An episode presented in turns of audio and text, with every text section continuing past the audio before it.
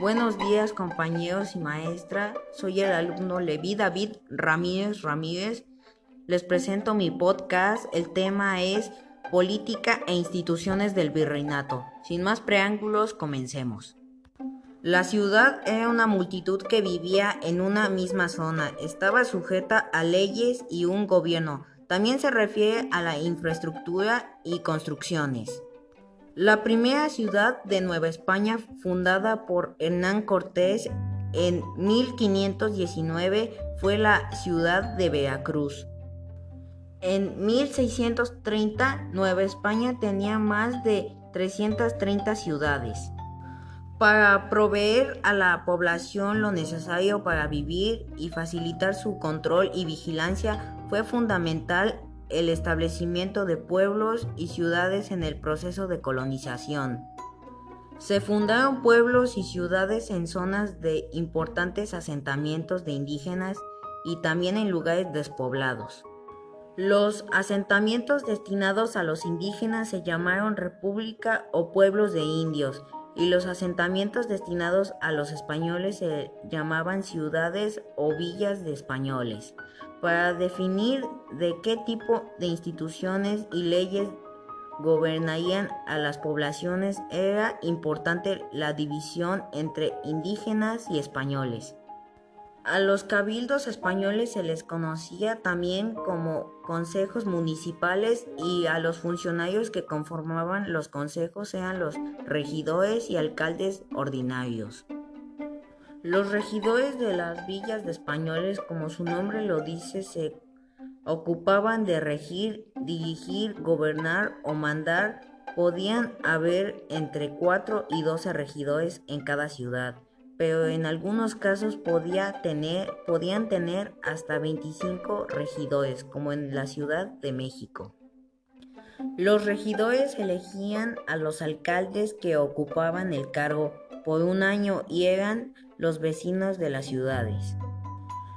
Los alcaldes sean ciudadanos de la población y sus funciones sean ser jueces que impartían justicia y resolvían los pleitos que se presentaran entre la población. Cada villa o ciudad contaban con dos alcaldes. Otro cargo más en el virreinato era el de corregidor y sus funciones consistían en revisar que los regidores y alcaldes cumplieran bien su trabajo, administraban los recursos de las ciudades y velaban por los intereses del rey.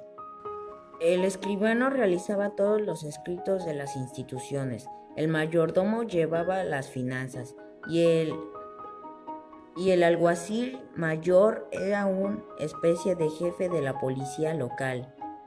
Las funciones de gobierno y administración en los cabildos eran de crear leyes, ordenanzas, administrar los bienes comunes de la ciudad, cuidar los, cuidar los espacios públicos, construir plazas, mercados y acueductos. Los primeros cabildos indígenas conservaron las características de la política prehispánica, o sea que estaban integrados por la antigua nobleza indígena y sus descendientes, que se repartían los cargos de alcaldes, ordinarios y regidores. Los alcaldes eran jueces que administraban el ámbito local y los regidores formaban los consejos municipales.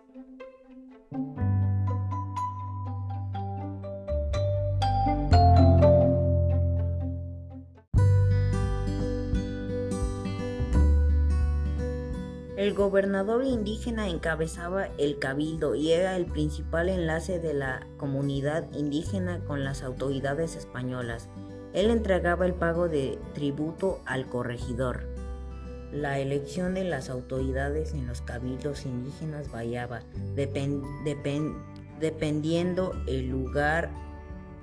En algunas comunidades los ancianos o gente respetable hacía la elección y en otras comunidades el cabildo saliente era el que elegía a su sucesor. Sus funcionarios eran crear leyes, repartir y, y otorgar terrenos, organizar los mercados, preparar las fiestas e, e impartir justicia.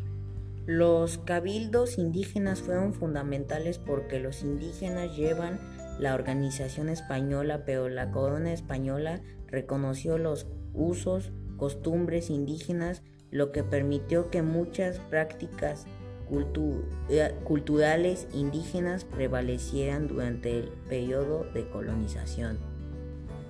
¿Qué tienen en común los cabildos de la época colonial con el ayuntamiento de Mérida? Lo primero que hay en común es de que sigue habiendo alcaldes, consejos de los que hoy en día es un ayuntamiento, presidente municipal y regidores. Conclusión, yo mejoraría en las clases en línea iniciando un programa para primarias y secundarias para seguir entregando tabletas a los que tienen clases en línea. En espacios de entrenamiento para jóvenes, agrandaría los parques y juegos con más área para juegos. Y en las paradas de transporte público pondría paradas más grandes, amplias y con aire acondicionado. Esto ha sido todo. Gracias por escucharme. Adiós.